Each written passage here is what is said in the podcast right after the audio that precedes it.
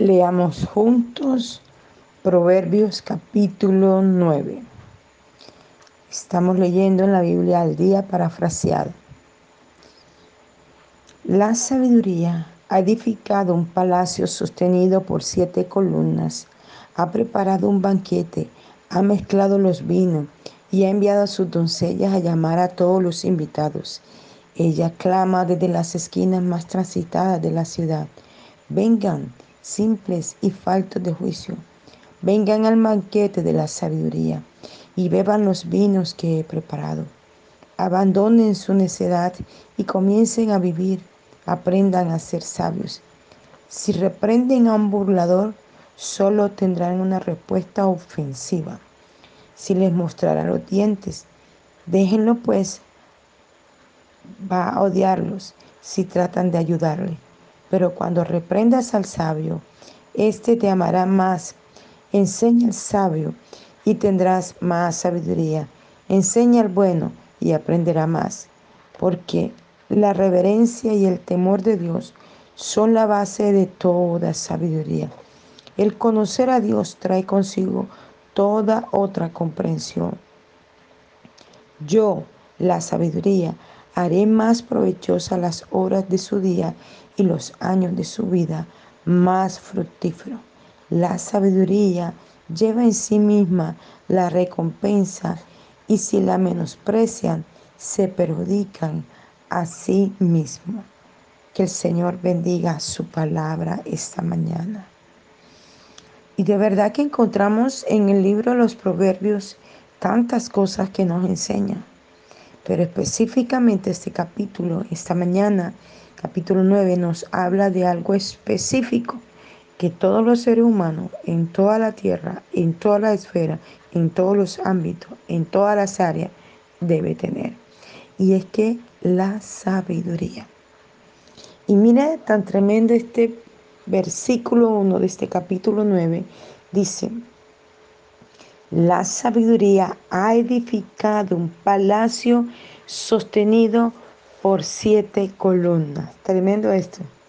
¿Qué ha edificado la sabiduría? Un palacio. Habla de la sabiduría como si fuera alguien, como si fuera un constructor, ¿verdad? Como si fuera un edificador, como si fuera un albañil, como si fuera un arquitecto, como si fuera un ingeniero. Está hablando de construcción de levantar columnas.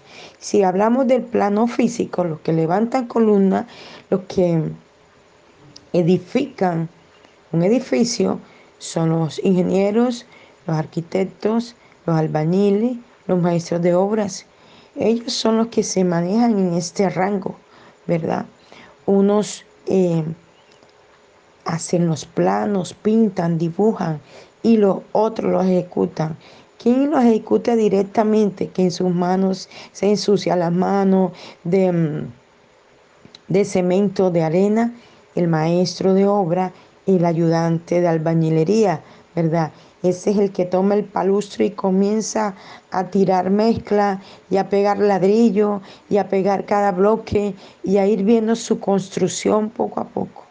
El ingeniero va corrigiendo los errores que el albañil, el maestro de obra, está cometiendo para que la obra quede perfecta. Y depende de este tipo de personas que realicen bien y con exactitud la obra para que dure años y años hasta que algún día alguien se aburra verla de esa manera y den una orden de derribarlo y desaparecerlo, ¿verdad?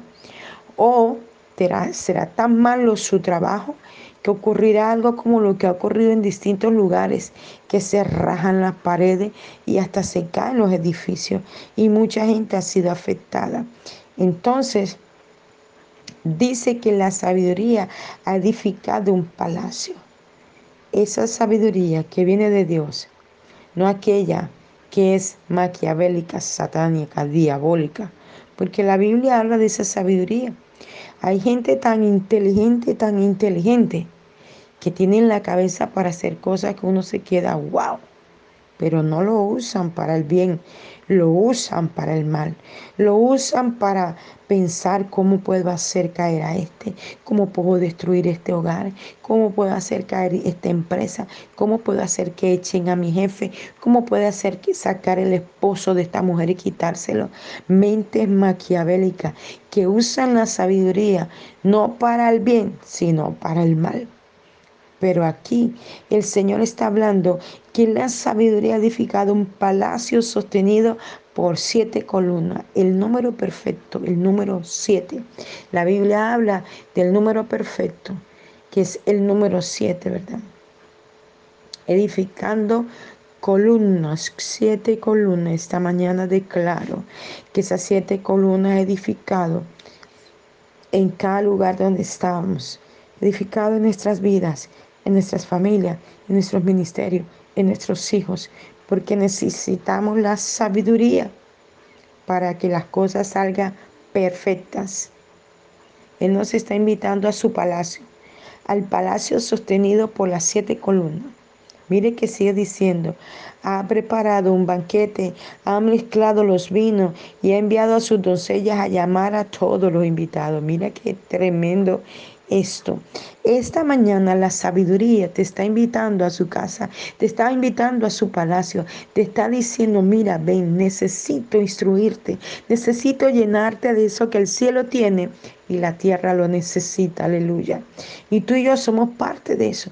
Necesitamos la sabiduría para los hijos, para la esposa, para el marido, para el negocio, para la empresa, para nuestra vida de intimidad y relación con el Abba Padre. Necesitamos sabiduría e entendimiento, revelación, ciencia, conocimiento. Y ya sigue diciendo, versículo Dios, ha preparado un banquete. Ven, participa del banquete que la sabiduría ha preparado para que tú y yo lo tomemos. Mira, dice, ha mezclado los vinos. Tremendo esto. Cualquiera del mundo que escucha esto está pensando en ron, en la parranda, en cosas como esta. Pero el vino que está hablando aquí es del mejor vino. Dice la escritura que cuando Jesús se presentó en un matrimonio, el vino se agotó en, la antigüedad, en los pueblos judíos acostumbran a tomar vino en la cena. Y se había acabado el vino que habían presentado para que la gente tomara. Y Jesús convirtió el agua que estaba allí en vino. Fue el mejor vino y fue dejado para lo último. Fue presentado para lo último. Y miren, aquí hay un secreto tremendo. No era vino fermentado. Mucha gente habla de que Jesús hizo vino y que la gente se emborrachó. No, no, no, no, no, no. Aquí no habla de vino fermentado, porque el vino fermentado es el que produce que la gente al tomarlo se embriague y pierde el sentido de las cosas y hacen daño y pelean y gritan y golpean. No, Jesús no hizo un vino fermentado porque el vino fermentado tiene que durar muchos días, meses y años para fermentarse y para lograr cierto sabor para que la gente le guste y lo consuma. Pero este vino que Jesús hizo fue el milagro de convertir el agua de un estado pasó a otro estado, a un mejor estado. No era algo fermentado, era algo que se convirtió en ese momento y fue tomado inmediatamente y era el mejor. Porque realmente Dios nos ha llamado a tomar su vino, el vino que embriaga, el vino de su presencia, el vino que nos llena de esa presencia sobrenatural que viene de Él. Y si usted lo quiere comprobar, vaya al libro de los Hechos, cuando habla de que eh, eran, estaban como borrachos, como ebrios, cuando fueron llenados del poder del Espíritu Santo. Estaban como borrachos. Eh, la gente lo decía, eso están como borrachos estaban ebrios de la presencia de Dios. Si algo de lo que tú tienes que estar ebrio es de la gloria, la presencia de Dios, aleluya. De eso es lo que tenemos que estar ebrio, no de la cerveza del mundo, no del ron del mundo, no de lo que el mundo te trae y te seduce. No, no, no. Hoy estás invitado a un banquete, a un vino nuevo que debe embriagarte, es el vino de la presencia del Dios Todopoderoso, aleluya. El diablo te seduce, el diablo te atrapa en la cervecita, en la cervecita light, en el roncito, en aquellas cosas que a Dios no le agrada. Pero el Señor quiere que hoy tú te determines a emborracharte, tú te determinas a tomar el mejor vino, el vino que fue preparado por Jesús para la iglesia. En el Antiguo Testamento registra un, no recuerdo ahora el capítulo, pero habla de Ana y Samuel.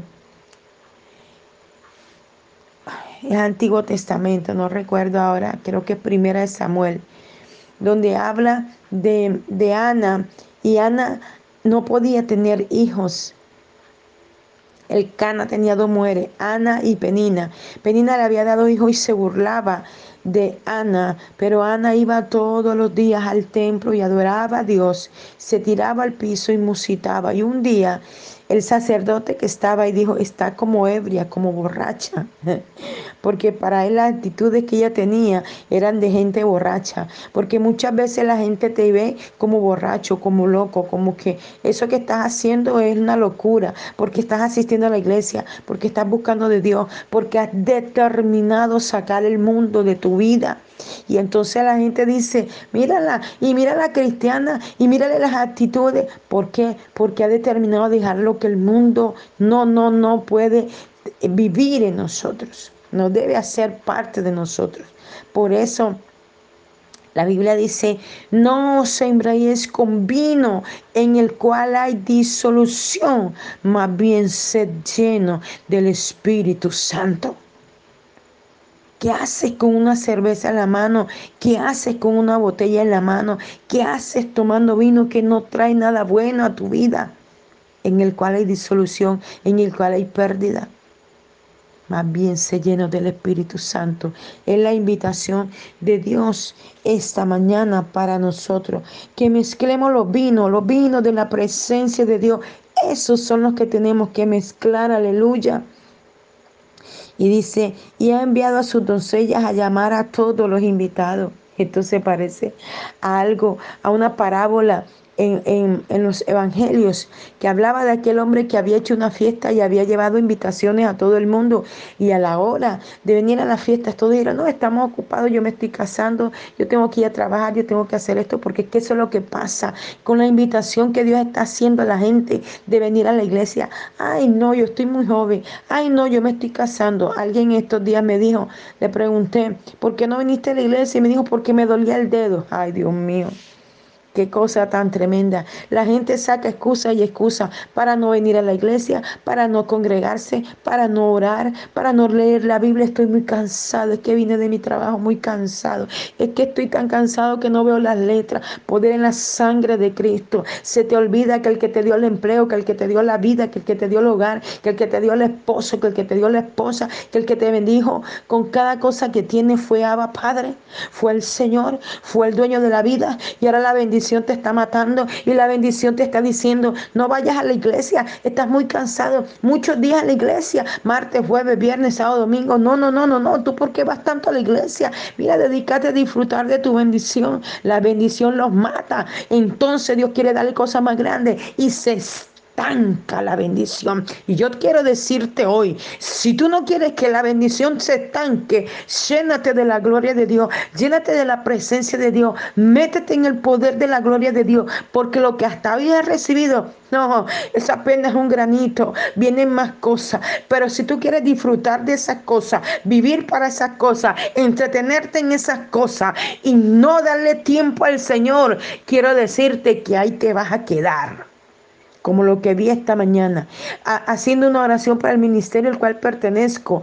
Vi un cangrejo que daba un paso hacia adelante y dos hacia atrás. Vi una gigante tortuga que daba pasos cortitos y aletargado y se movía con mucha dificultad. Dos espíritus malignos que están atacando la iglesia, que la están estancando, que la están deteniendo. Tú quieres que esto venga sobre ti, te detenga y que no puedas probar las mieles y lo que viene que es mayor para ti. Estás cansado y no quieres orar, estás cansado y no quieres leer la Biblia, estás cansado y no te quieres congregar, estás cansado y dices, ¿para qué dar los diezmos? Si es que yo tengo muchas necesidades en casa, quiero decirte, el diezmo y la ofrenda es la llave para tu bendición. Y si tú te robas los diezmos, te estás robando a ti mismo. Si tú no llevas los diezmos a la iglesia, estás robando tu propia bendición. La Biblia dice, maldito soy con maldición porque la nación toda me habéis robado. Malaquías capítulo 31. ¿Y en qué te hemos robado? Decían los hombres en estos momentos, en esos momentos allí. Y el Señor les contestó, en vuestros diezmos y ofrenda. Y a veces nos convertimos en ladrones, ladrones de lo que le pertenece a Dios, ladrones de nuestra propia bendición. Poderoso Dios. Y sigue diciendo la palabra del Señor. Ella clama desde las esquinas más transitadas de la ciudad. Había una invitación. En, en, ese, en esos en esas parábolas había un hombre invitando y nadie quería venir. ¿Y sabes qué dijo el hombre? Entonces vayan a las plazas, a las calles y díganle a los, todos los que están allí, al mendigo, el que está en la calle, el que está en cada lugar, que vengan a, a la invitación porque aquí hay mucho alimento. Y si ellos no lo quieren, ahí hay muchos que sí lo quieren. Y llevan el alimento a esos que están esperando que el alimento sea llevado invítalos. Y esto fue lo que hicieron.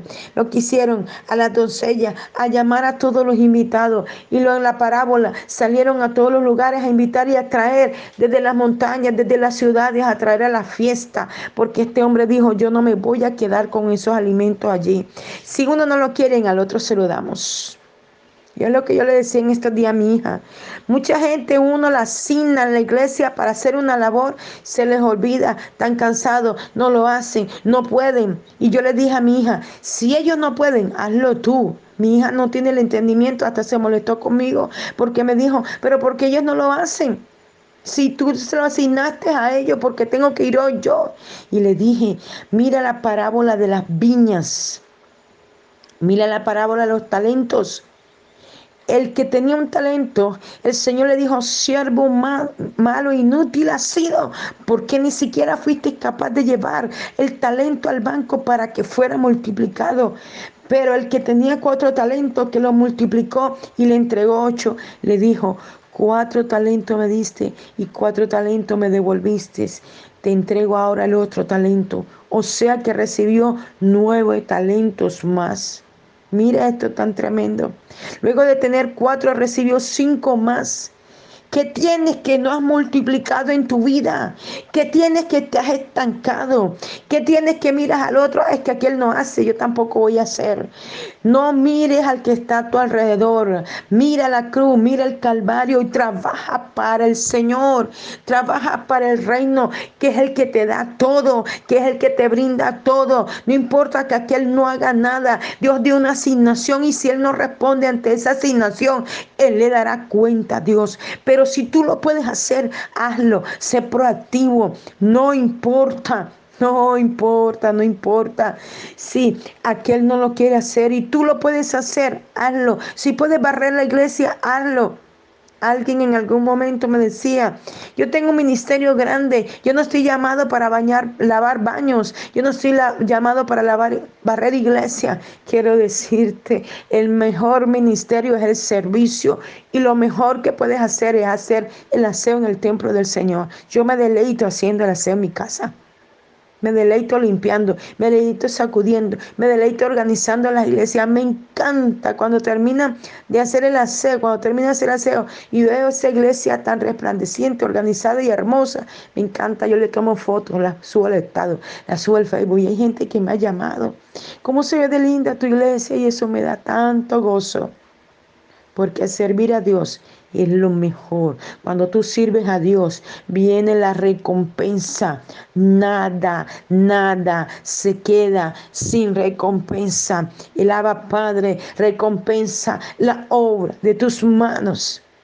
Muchas veces el dinero que es para mí, yo lo he puesto en la obra del Señor. Y luego veo la recompensa de Dios. Vengan simples y faltos de juicio. Vengan al banquete de la sabiduría y beban los vinos que he preparado. Abandonen su necedad y comiencen a vivir. Aprendan a ser sabios. Mira tan tremendo como la palabra nos exhorta. Nos dice simples y faltos de juicio. Y es que realmente somos simples y faltos de juicio.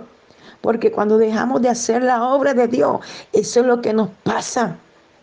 Nos quejamos de la obra del Señor y de lo que hay que hacer en la obra del Señor. Y mira eh, lo que pasó en, en el Antiguo Testamento cuando el pueblo de Dios salía después de hacer su obra, se reunían, después de hacer su trabajo diario, se reunían junto al río a adorar a Dios. Y cuando el, el el faraón los vio y dijo, ah, es que cuando estos salen de su trabajo se van a adorar a su Dios. Entonces ahora duplíquele el trabajo. ¿Usted cree que esa gente no se cansaba? Claro que se cansaba. Dice la escritura que las mujeres con sus barrigas grandísimas, embarazadas, ellas seguían trabajando. Y era tal la fuerza que recibían por su trabajo que cuando iban a parir era eso inmediato que los hijos salían. Y Faraón había dado una orden de muerte sobre los hebreos, pero no podía matar a los niños, porque cuando las mujeres hebreas comenzaban con los dolores de parto y las parteras querían llegar para matar a los niños, ya los niños habían nacido. Gloria al Señor. El pueblo hebreo nunca dejó de adorar. Aunque le duplicaron la carga, ellos seguían cantando, ellos seguían adorando, ellos seguían haciéndolo. Y eso es lo que tú y yo tenemos que hacer. Aunque se te duplique el trabajo, aunque tengas que trabajar más horas, no se te olvide de dedicarle el tiempo al Señor, de darle el diezmo de tu tiempo a Dios. Supuestamente son 24 horas, pero ya no las hay, porque el eje de la tierra se rodó, ya no tenemos 24 horas. Creemos tener 24 horas. Pero imaginémonos que siguen siendo 24 horas. ¿Cuál es tu diezmo para Dios de tu tiempo? Son dos horas y 40 minutos. Yo te pregunto, ¿estás todo ese tiempo en la presencia de Dios? ¿Le estás diezmando a Dios tu tiempo? ¿Estás dedicando tiempo a la oración? ¿Dedicando tiempo a la palabra? ¿Dedicando tiempo a escudriñar y profundizar en ella para tomarla? Es una pregunta que Dios en esta mañana te hace. ¿Quieres ser bendecido? ¿Quieres que Dios te dé? ¿Qué estás haciendo tú por el reino de los cielos? ¿Qué tiempo le estás dedicando al Señor? Llegamos a la iglesia a dos horas de servicio y ya estamos quejándonos. Ay, estoy cansado. Ay, yo me quiero ir. Ay, que tengo que ir a hacer almuerzo. Ay, por favor, si vienes a la iglesia es adorar a Dios. Si vienes a la iglesia es a dejar todas tus cosas donde deben estar y venir a buscar el rostro de Dios. Si estás orando, dedica tu tiempo a la oración. Deja que estar pensando que es que tengo que hacer el desayuno, es que tengo que hacer el almuerzo, es que tengo que ir a atender a mi marido. Entonces levántate más temprano pero mira, llénate de lo que te sostiene y lo que te sostiene es la presencia de Dios, lo que te bendice es la presencia de Dios, lo que te provee es la presencia de Dios. Oh Padre Celestial, te damos gracias esta mañana por tu palabra, Señor. Ayúdanos a no ser simples y a no ser faltos de juicio, Señor, sino a leer, escudriñar y a profundizar en tu palabra, Señor, y a vivir tu palabra, Señor. Perdónanos, perdónanos por el espíritu aletargado, Señor. Perdónanos por dar un paso hacia adelante y caminarnos hacia atrás. Perdónanos por ser como las tortugas aletargadas, Señor amado, con pasos cortitos cuando podíamos ser como las gacelas y avanzar fuertemente como el Señor. Déjanos, ayúdanos a que ese león que está dentro de nosotros comience a rugir, Padre, en tu nombre, Señor amado. Gracias te damos esta mañana por este devocional, Señor amado. Muchas gracias. Les habló Janet Rentería, mensajero de la Cruz de Cristo, Barranquilla, Colombia. Un abrazo fuerte en la distancia.